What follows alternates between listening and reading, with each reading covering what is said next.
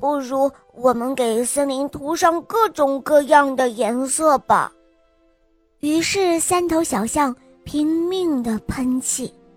月亮已经升得老高了，三头小象还在森林里跑来跑去的喷气，一直到了早上。早晨，在阳光的照耀下，森林变得美丽无比，还开出了各种各样颜色的鲜花。哇！变漂亮了，是啊，好明亮啊！我们干的太好了，小象们高兴的叫了一声又一声。哎，怎么回事？那边发生什么了？是啊，好欢快的叫声啊！不如我们回去看看吧。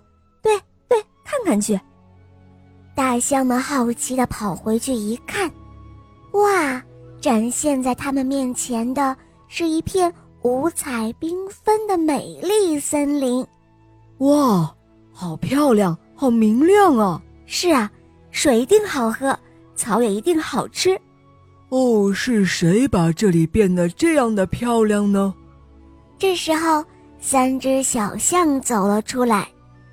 哦，是我们干的呀！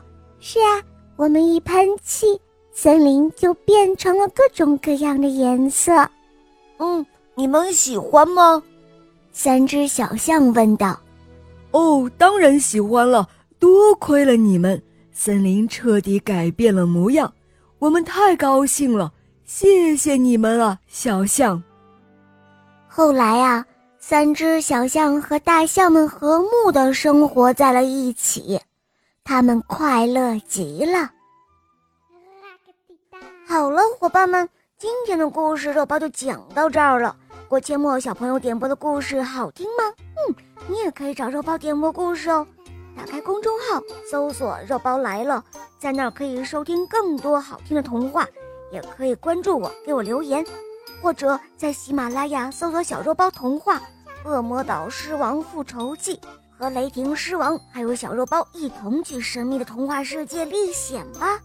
好了，郭阡陌小宝贝，我们一起跟小朋友们说再见吧，好吗？小朋友们再见啦！嗯，伙伴们，明天同一时间我在这里等你哦。